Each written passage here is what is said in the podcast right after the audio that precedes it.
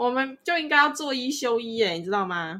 对啊，做一个礼拜休一个礼拜哦，神清气爽哎。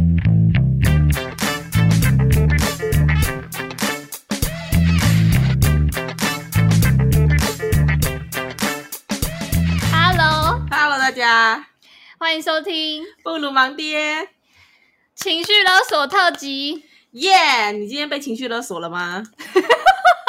这也太悲哀了吧！我是觉得啦，大部分人每天都会被情绪勒索，哎，每天哦，每天呐，哦，好惨哦！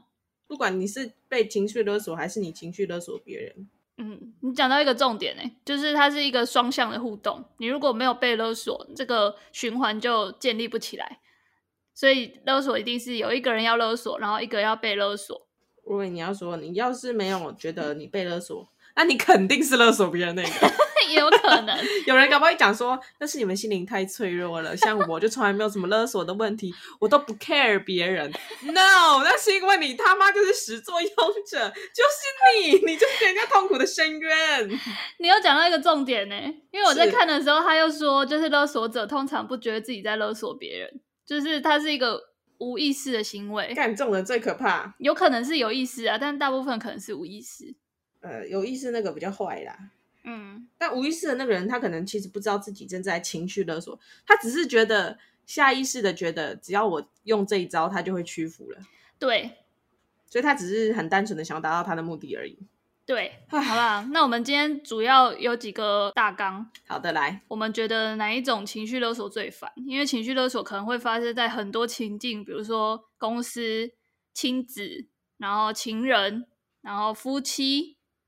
病人跟照顾者之间，各种只要人跟人相处，都会有情绪勒索。好烦哦！我想要学那个梭罗。梭罗怎么了？他去湖边独居，与世隔绝了一阵子。嗯，然后在这段时间内，他为了保持自己清醒，他就写了一些文字。真的哦？然后等到他出关之后，嗯，他就举世闻名。真的哦？这个文字就叫做《湖边散记》哦。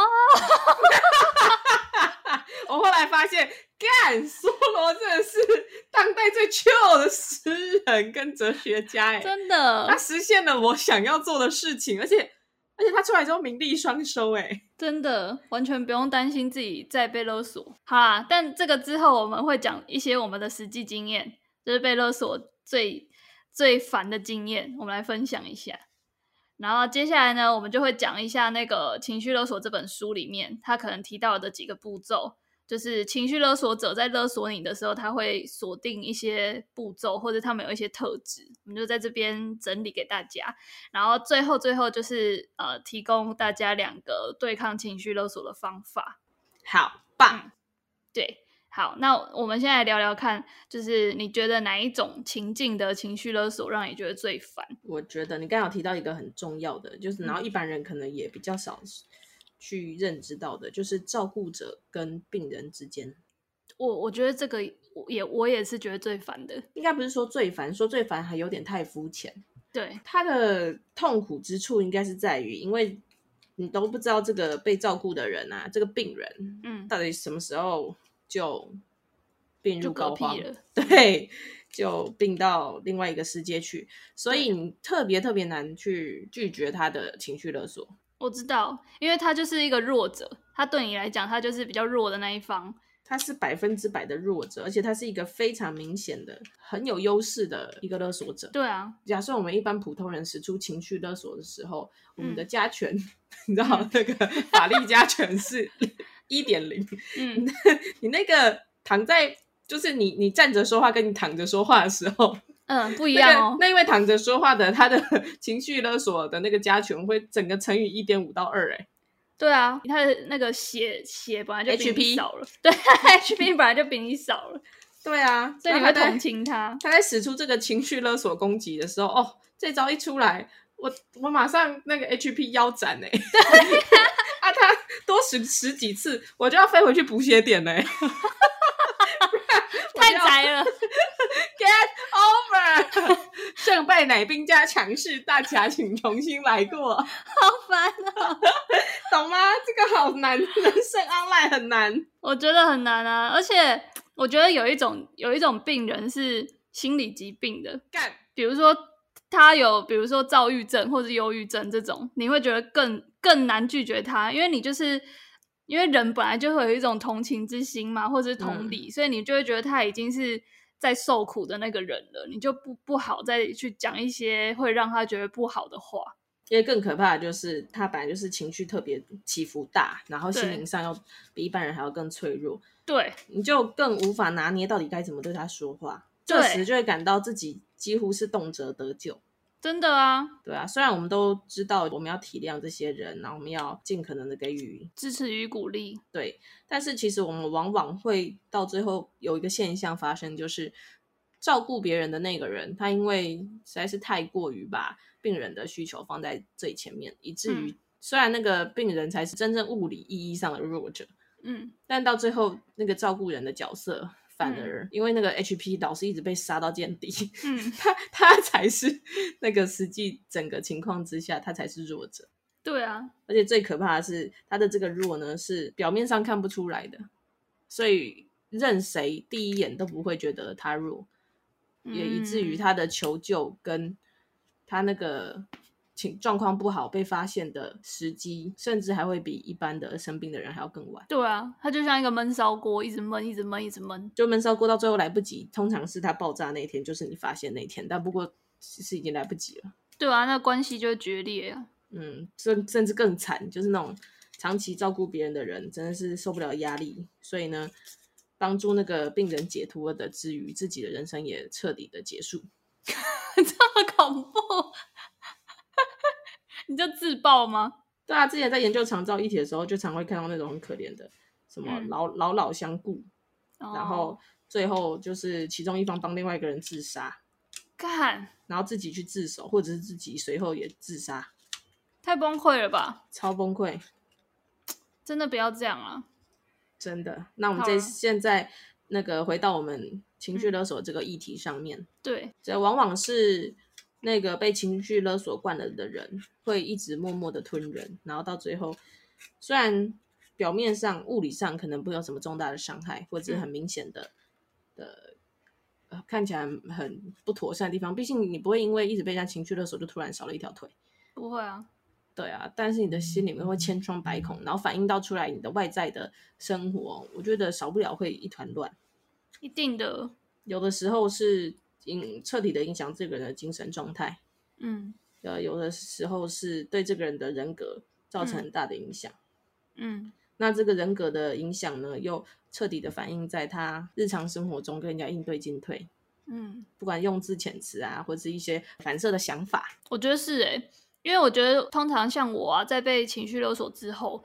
我的心情就会被影响的蛮深刻的，然后我就会思绪脱离不了那个刚刚的对话，或是就会很想要赶快把这件事解决，然后我就会陷入一个啊，还是我就是妥协就好了，就是算了啦，我赶快把这件事情解决，然后让对方不要再有呃勒索我的空间，所以我就先就此打住，就比如说我先妥协，嗯，然后他可能后来就会好了，然后我觉得这样就是很不好的一个循环，因为我现在就是。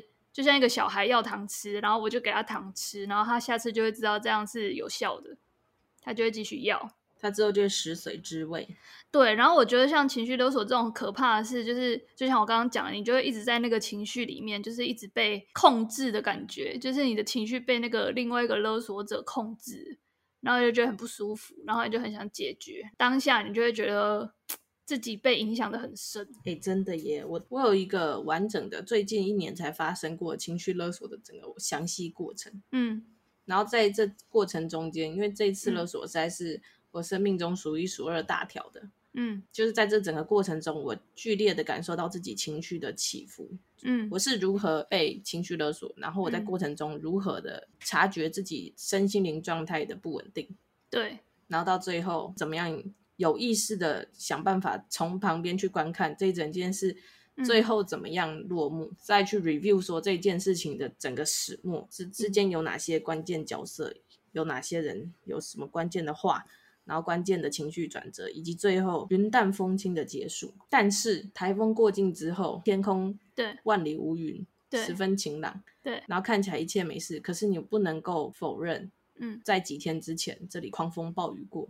对啊，而且他那个问题就是没有解决啊。我觉得情绪勒索啊，很多呃，会一直这样循环下去的原因，就是双方其中有一方不愿沟通，就是他不愿去打开耳朵听对方在想什么，然后他就会用自己的可能权威，或是长辈姿态，或是情人姿态，或是病人姿态，去压对方说。嗯我现在就是一个这样的角色，然后于情于理，你应该要怎么做才是符合社会价值的、社会期待的，或是符合这整个社会运作体系的规则的？啊，你这样就是破坏规则了，所以你要跟我道歉，或是你要低头。对，我通常都觉得，有时候情绪勒索的人，嗯，根本就是在他所有的作为的背后，对，他的潜台词就是 “I wanna know”，你干不干？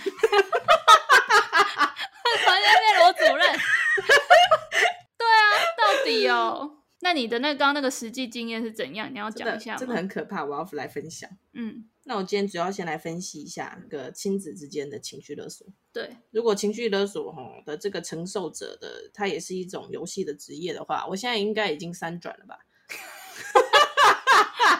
三转的意思是什么？就是超超级老资格。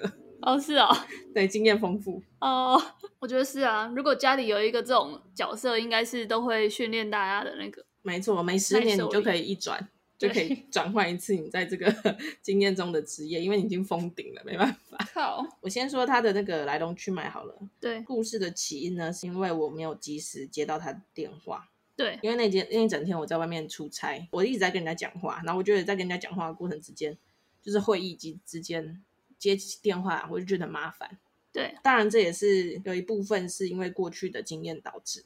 嗯，就是我过去的经验，只要接起这电话就很麻烦。对，我就要我就要交代很多事情啦。对，一定会被问说你人在哪，你在干嘛？嗯，然后之后可能就会有很多要求。总之，我就会觉得这是一通麻烦的电话，并不是我接起来三言两语就可以打发。对，所以我就不想接。嗯，然后一直到一整天结束之后，嗯，就发现这个人呢已经打了。嗯，好几通，我结束之后就打给他，嗯，就此时他情绪已经不稳，嗯，好死不死，因为一整天那个跑公务下来，然后再加上他中间一直在帮忙打电话消耗我的电力，对，那时候我的手机已经快没电了，对，就接接起来之后，我情绪也很不好，对，我的口气就也很差，对，结果此时呢，我我就误判了他的情绪，以至于刚才碰上烈火，嗯。他就爆炸了，嗯，然后它爆炸没几秒之后，我的手机也爆炸了，嗯，在一片尴尬的沉默中，我就感觉到大事不妙，被勒索惯了的情绪雷达，嗯，已经发起警报，于是赶快冲回车上。但是你也知道，那个 Apple 手机要能够让它直接自己断电，代表它真是一分电也没了，对，所以他就在冲进去，也然后冲到他没有办法开机打电话，对，也要至少五分钟，嗯。就在这五分钟之内呢，这个被我我相信那个情绪勒索者，嗯、他的心中的那个小剧场，嗯，已经应该差不多打到第二次世界大战，因为他觉得你挂他电话，对，嗯，就是他情绪在爆炸，结果我情绪也爆炸，对，结果他还没爆到一半，嗯，这大逆不道小子 竟然挂我电话，Oh my god，他手上那个要发射核弹那个已经差不多按下去了，对。然后就在他将案未案之际，嗯，我又打电话过去了。对，然后后面的事发生的事情就非常恐怖。对，这个情绪爆炸的人呢，就完全听不下任何解释。对，然后他开始劈头用可怕的话来骂人。嗯，因为骂人的话实在太可怕了，所以我在此就不先多说。对，呃，有一本书叫做周慕姿心理师的情绪勒索。对，嗯，它里面明确的指出情绪勒索人惯用的一些技巧。对，情绪勒索会有几个步骤啦，比较常见的步骤，第一个就是他会去贬低你的价值，就比如说，哦，我养你那么大，我真的是看错你了，你从小到大我这样供你吃穿都没有让你饿到，啊，你现在这种态度，我真的觉得你真的是嗯汤，你是我吗？就是大部分会听到都是这种台词啊，就是贬低你的价值，觉得你一文不值，怎么会做出这种烂事？我不知道你这个孩子竟然这么坏。对，我白养你了，我错看你了，你怎么这么笨？对，这是第一个步骤。第二个步骤就是引发你的罪恶感，就是他就会跟你说：“我是你妈哎、欸，你这样就是你这样就是不孝啊，你这样挂我电话不孝，然后你这样对我大小声不孝。”他开始用一些社会价值来压你。就是他不管这件事的始末了，就是他不管这件事到底谁先惹谁的，他就是觉得你现在就是对我来讲，就是你就是不孝，你对这个社会的价值体系来讲，你就是一个嗯汤的人，对，然后去引发你的罪恶感，或者是上司对于那个下属，他就会说：“我那时候那么栽培你啊，你现在做这种烂事。”你就是不觉得自己很丢脸吗？这种就引发你，就是觉得，哎呦，他怎么当初这么对我，给我那么多资源，然后我现在还这样回报他，然后不太对，这样。哎，他当初怎么不多给我一点，让我可以爬到他头上，变他上司？现在他就不会在这边跟我讲这种鸡掰话。反正第二步就是引发罪恶感，然后第三步呢，最最最恐怖的一步就是剥夺你的安全感。他就会说。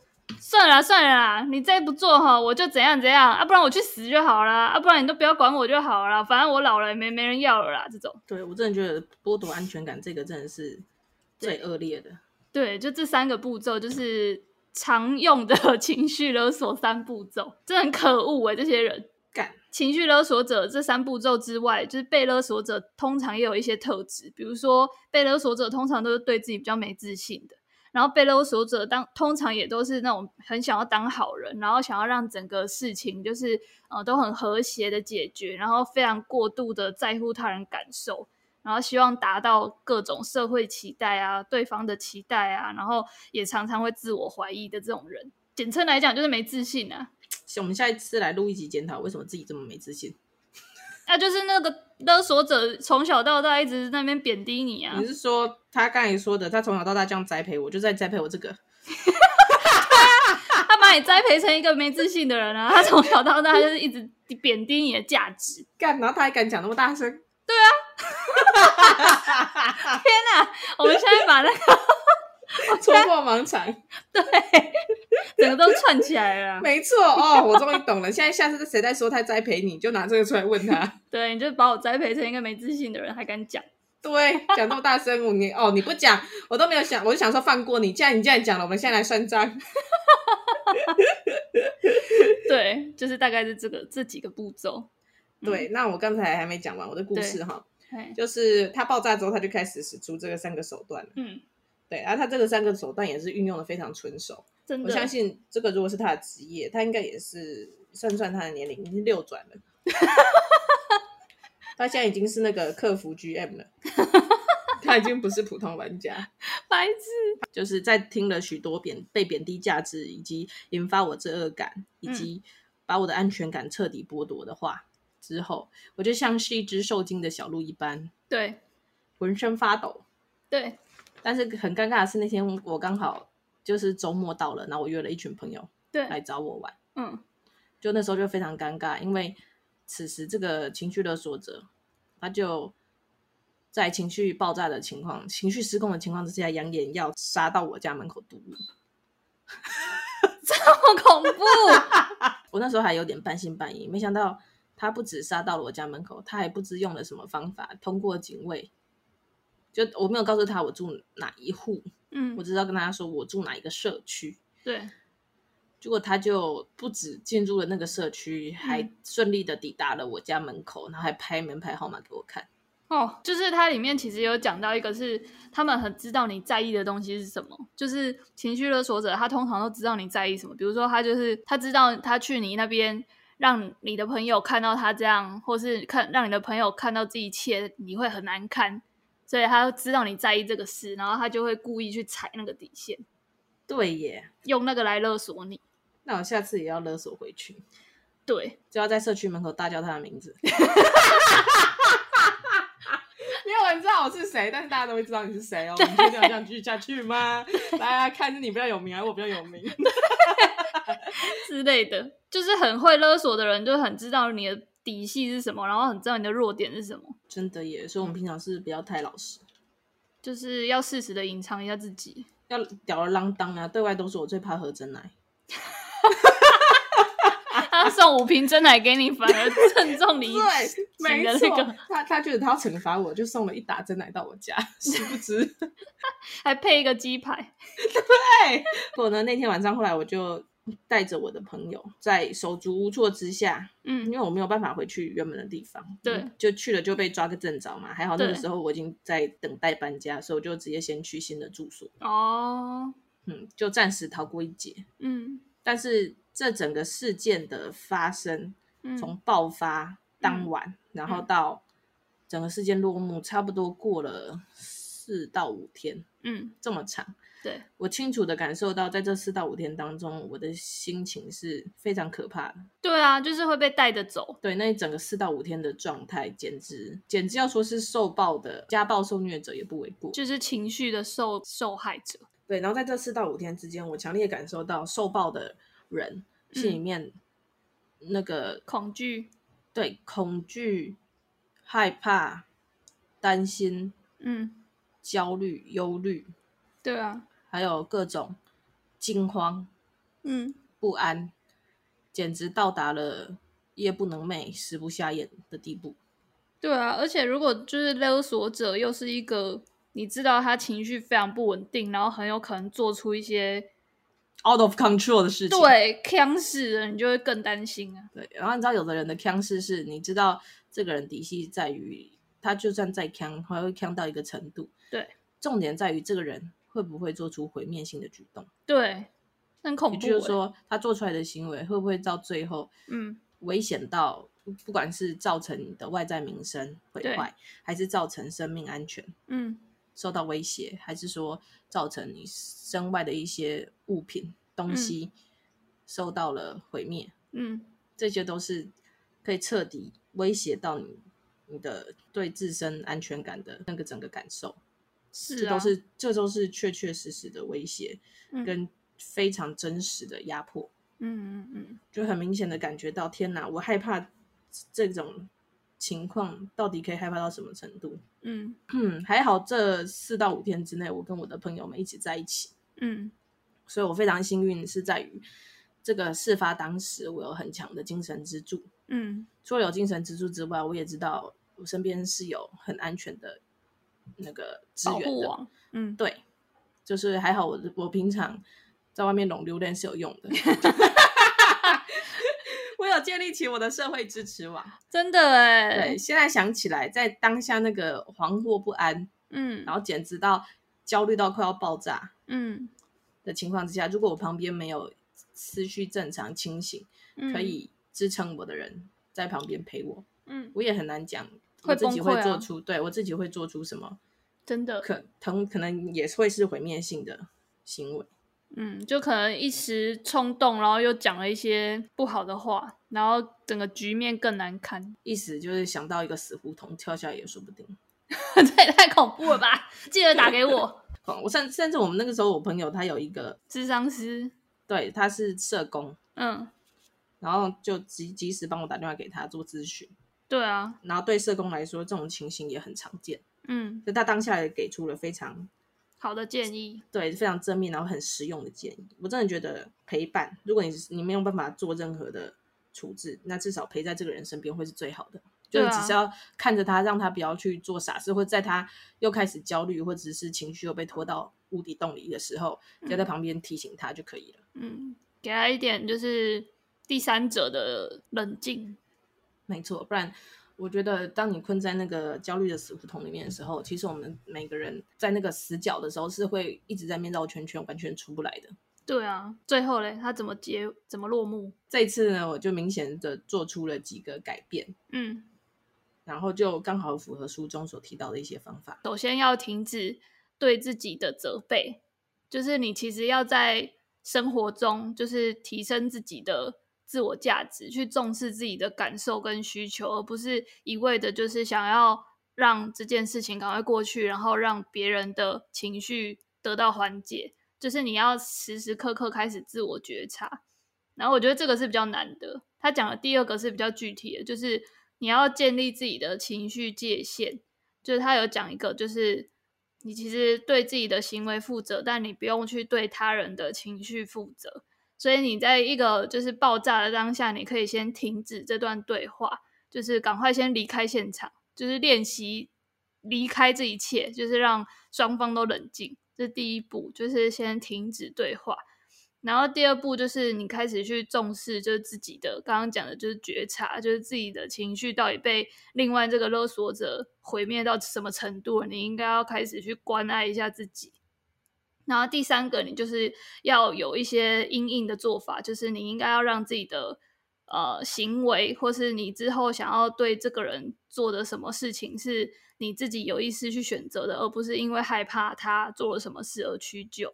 很棒，他是写停看应，应应的应，然后应的话就是你要去让自己有意识的选择，你将来想要呃，你要怎么去处理这一段。呃，岌岌可危的关系，而不是因为你去因为害怕而屈就这个东西。然后这整个就是在建立你的情绪界限，就是让那个勒索者知道你有什么立场，就是你之后可能遇到这种事情，你不会再这样轻易的妥协了，因为你现在开始会 love yourself 了，love myself，所以你知道情绪界限是怎样，然后让对方知道你的立场、你的底线是什么，然后他再怎么做，你会。不改变这样，这几个步骤说起来非常的好，但很难做到啊。对，真的很难做到。对啊，想要提供一些当下我落实到实际的案例之中，对、嗯，它大概会长什么样子？嗯，好，首先保护自我这一点，嗯，停止对话。整个案发现场这个爆炸的那个过程当下，嗯、其实压力会四面八方的袭来。对，那那个勒索者呢，他会无所不用其极的去压迫你嘛。对，所以此时。排山倒海而来的压力，可能来自于他扣个不停、狂扣不停的电话，嗯，然后以及从他就是那种打的很长，一点开来，你就会、嗯、哇，被吓到那种讯息文字，嗯，然后也有可能是可怕的简讯，传了十几二十封，然后每一封都有两三句那种很可怕的文字，对，或者是身边的人也会给你一些压力，就是比如说勒索者的亲人。他们就会说啊，你干嘛去跟他计较？啊，你就知道他弄成这样。对啊，啊，你就知道他个性这样了啊，你就是让一下就好啦啊，怎么会还这样跟他硬碰硬啊？赶快跟他道歉啊！对啊，你不要跟他针锋相对，你搞成这样子，大家都没好处。你看啊，你不干那啊，大家这样子后是要怎么过日子？对啊，都你错。靠腰，然后是什么 什么对方啊，就是人家他就是吃软不吃硬啊，就跟他道歉就好了。干，为什么是我们要道歉啊？明明就是他惹事的，排山倒海而来的各种压力源。嗯，就这时候我们就要停止对话。所以停止对话，我觉得更像是在这个混乱的一瞬间，由自己去按下一个停止键。对。那这个停止键呢，就可以分成很多层面来讲。嗯、如果是当下你在那个案发现场，嗯、那就像我们刚才提到的，你可能可以立刻逃离那个地方，嗯，逃到一个无人识识亲吻的所在。OK，拉开距离，对，就把那个人先封锁。就是你在封锁之前，even 是你要封锁他，你都会很担心会不会看漏了哪一封他传来的重要讯息，嗯、因为你怕他下一封传来就是我现在要去自杀的，再见，嗯之类的这种可怕的话，所以你会连封锁他的这个动作你都不敢做出来。对。然后以以至于你一直默默承受伤害。嗯，在我最强烈的情绪勒索的这四到五天之间，嗯，我发现这个动作之必要性在于，我连看到手机上面有未接来电，嗯，都会害怕。未点开的讯息，他、嗯、可能赖上面写说，怎么你有六十封讯息有没有？我连看到赖给我的这个提醒，对。我都会皮皮剉。就是整个被他牵着走了。对，当下你那个情绪已经完全自己的情绪也失控了，嗯、你完全控制不住自己的害怕。对，所以你想要停止这一切，让你触景嗯生惧嗯的的的的的情况继续蔓延，最好的方法就是先按停止键，把这一切都先阻隔在外。嗯，然后唯有这些东西在短时间内嗯完全无法触及到你，你才有办法真的。在接下来做所谓建立界限跟保护自我，嗯，然后甚至于在后面等你情绪平稳之后，你才有办法做到自我觉察。对啊，其实他你刚刚讲的那个很不错，但是我觉得要补充一个是，你不是一声不响的离开了，就是你要跟那个勒索者，还是你还是要当一个有品的人，你要跟他说，哦，你讲的话我都了解了，但我需要一些时间 去沉淀一下。然后再离开。Even 你不了解，我不了解为什么你会这样，我还是会跟你有品的说一声。对，我知道了，朕知道了。月，你还是要跟他讲一下，说我需要一点时间冷静一下，然后再做出这些离开的动作。没错，你也可以在当下说，我现在很激动，我们都先冷静。对，然后只要用尽最后的力气说出这两句话之后，你就可以潇洒的转头，转身离开，有话说不出来。OK，然后等到你把这些外在的恐惧。跟威胁都先暂时屏蔽在自己的雷达之外，你不再接收这些可怕的讯息，嗯，你才有办法静下心来缓和自己的情绪，对，才会自己想说自己到底是在这段冰冰冰冰的 吵杂之中，你到底是怎么样的情绪，你才可以在这个冷静的时刻好好的觉察。没错，那接下来呢，嗯、要分享一下保护自我跟建立界限，对。在当下呢，嗯，我就是深深的感受得到，书到用时方恨少。对，但是危急时刻，你在书中曾经读到的一两句话，嗯，只要你平常多做练习，嗯，在危急时刻是确实可以帮你的。就算哪怕你平常练习一百句，只要当下有一句话能够从你的脑海中浮现出来，那也是救你的一根稻草。嗯，那我们以下有一些范例，为什么他可以这样对待我？嗯，我不应该被这样对待。嗯。我不应该让他继续伤害我。嗯，我可以控制跟面对这个局面。我有力量反抗，或我有力量保护自己。我已经长大了。嗯，像这样子的话，在当下可以自己给自己信心，对，去拯救当下那个非常无助、非常弱小的自己。对，然后我也非常建议听众们平常可以练习哪一些话对你自己来说是听了之后很有力量的。嗯，在当下就会如雷贯耳，像个当头棒喝一样提醒你自己，你已经不是过去那个手无寸铁、完完全没有反抗能力的孩子，你现在已经是一个有行动能力的成人。嗯，然后你在学习了这些方法之后，你是有办法、有能力，或者是你有办法，呃，借助旁人的力量一起来停止这个局面。嗯，唯有在当下，你先告诉自己这些话，你才会生出信心跟力量，不然你只会一直困在自己很忧惧的情绪当中。嗯，那你当人在像那个沸腾的锅炉一样，嗯，嗯，就像在跳波比一样的锅子。你就像在跳波比的锅盖，你是没有办法冷静下来的。对，你的整个脑袋都被烧得通红。你刚刚讲的那一段啊，我觉得我脑中有浮现一句我常在被勒索的时候会拯救我的话，就是他们有他们的情绪，然后他们可能有他们就是比较弱的地方，但是那是他们应该要负责的，就是他们有责任去面对他们自己的弱点。然后我没有这个义务去过他们的人生，就是他们要对他们人生自己负责。说的很好，就会比较不会想说啊，这一件事是不是我应该要再让他一下，或是因为他就是情绪上比较弱嘛，所以我可能要就是先低头啦，或是要讲一些让他觉得呃 OK 的话，这样才是对的。我觉得就不用，就是。后来就是我在被勒索的几次经验当中，我就会浮出这句话，就会想说，那是他们自己要面对的课题。那个就是我没有义务要去承担你这些，而且你也没有那个权利去影响我的情绪那么多。没错，就是这样。对，这个这几句话就可以瞬间帮你建立界限，把你从那个罪恶感的泥道中脱离出来。没错，然后你就会全身突然有那个神力女超人那样。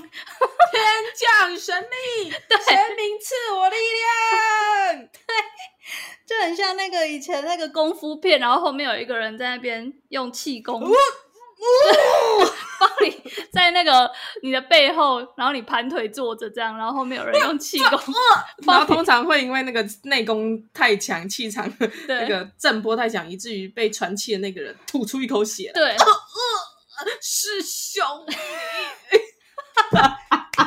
然后通常就会好了，干对，你的毒素就被吐出来了，又充满了力量。没错，没错。那接下来呢，你就可以在稍稍冷静之后，当然、嗯、这之中你有时候还是会在各种时微小的时刻，突然之间，嗯，你又落入情绪勒索的当下那个痛苦的泥沼当中，嗯、不管是你在。吃饭，在走路，在爬楼梯，嗯、甚至你尿尿尿到一半，嗯、都有可能听到手机铃声响起。明明就是宅急便问你在不在家，对你又误以为接到夺命连环 call，干，我不是已经封锁他了吗？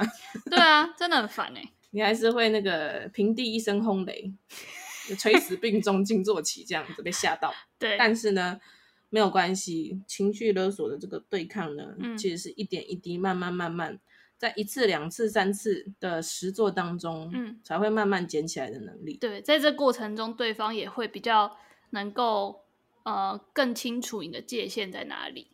简单来说，知难而退。对，他就会知道哦，这这个线我踩两次都还是踩不过去啊，算了算了，我换踩别条好了，我换用爬的。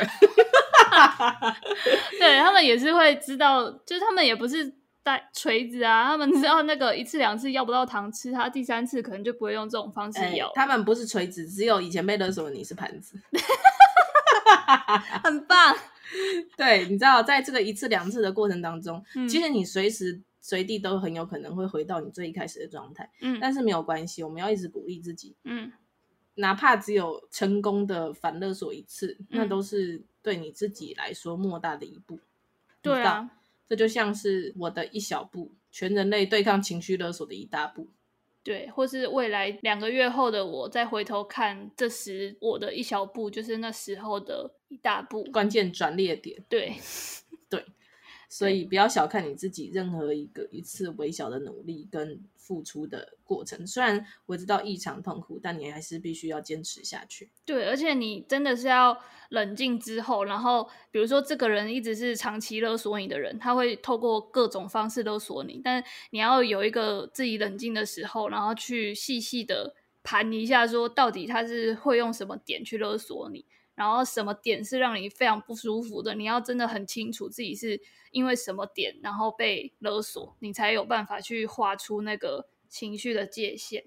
如果你没有去觉察自己，或是你没有细细的去思考、去反刍你们当初的这种冲突的话，你会。真的也不知道自己为什么会被他这样带着走，然后你的情绪界限就拉不出来，然后就会一直去落入那个情绪勒索的循环，就不好。没错，嗯，这时候也要提供一个在自我觉察的时候你会意外发生的很重要，就是呢，嗯，其实情绪勒索这个强烈的锁链的形成，它一定是一个行之有年的一个结果。对啊，就是它一次又一次会强化那个循环呢、啊。没错，也就是说，这个勒索你的人肯定之前已经勒索了不知道几百次了。对，而且他因为食髓知味，每次这样弄你，你就会服从。对，对他来说就像吸反射一样，你不听话我就勒索你，对，你不要我就勒索你，你拒绝我就勒索你。对，因为他知道勒索有效，这个、他这个大脑中那个突触之强大哦，对，那个反应快到他自己都没意识到，他就已经在勒索你了。嗯。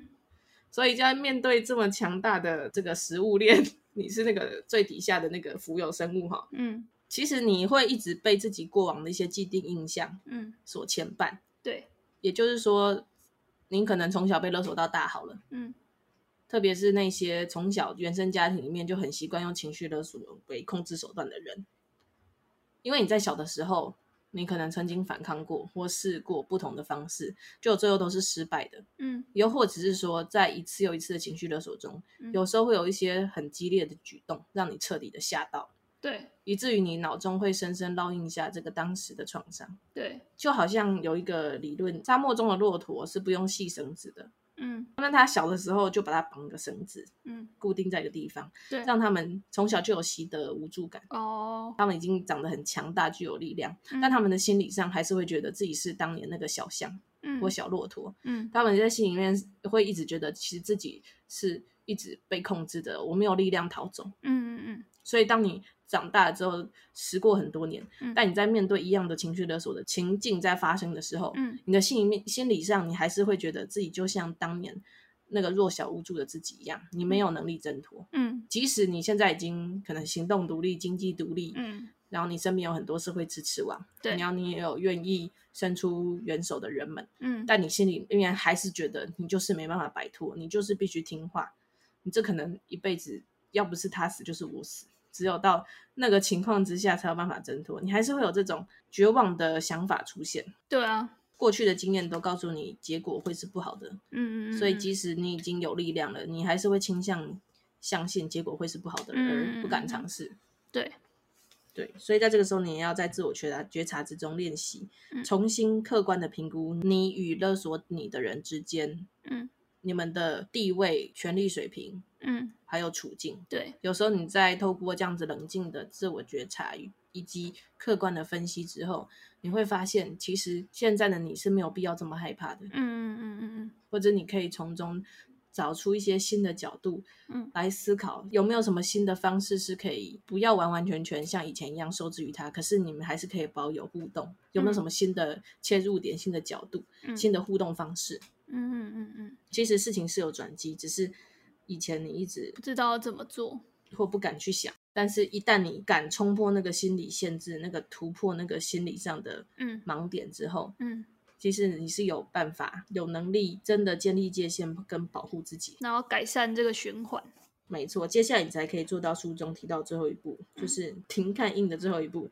你有意识的去选择，你要怎么样处理今后你跟你在这段关系里面你的一些举止、你的立场。比如说，在今天的 case study 里面呢，继续分享当时在最后这件事情是怎么落幕的呢？就在于，因为我。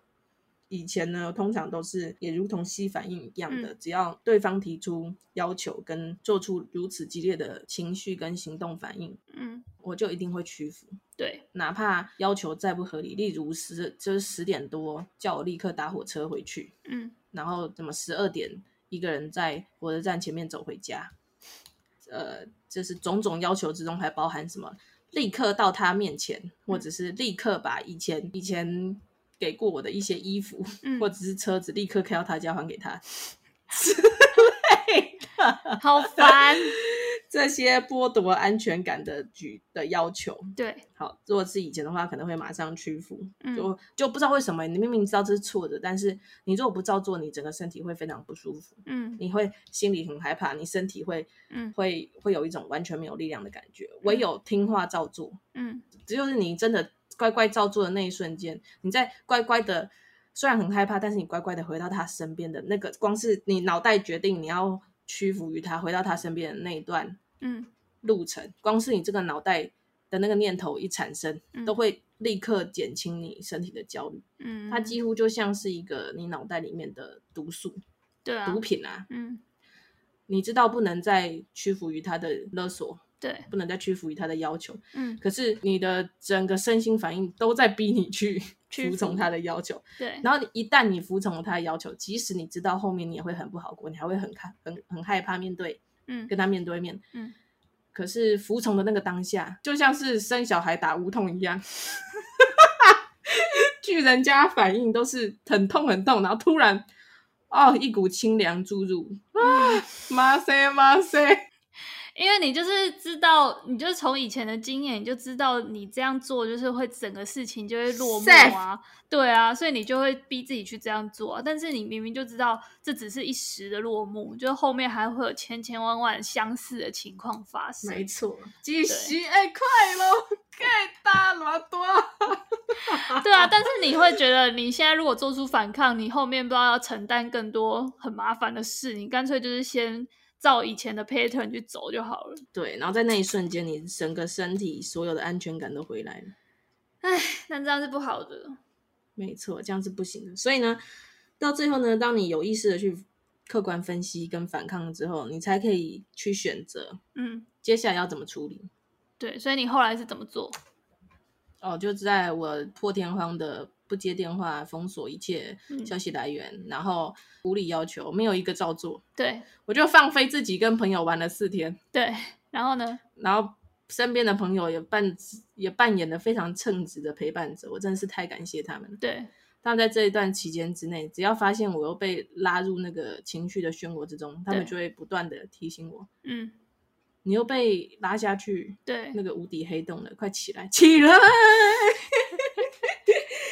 你会没事的，好哦，别看手机，快跟我们喝酒，起来！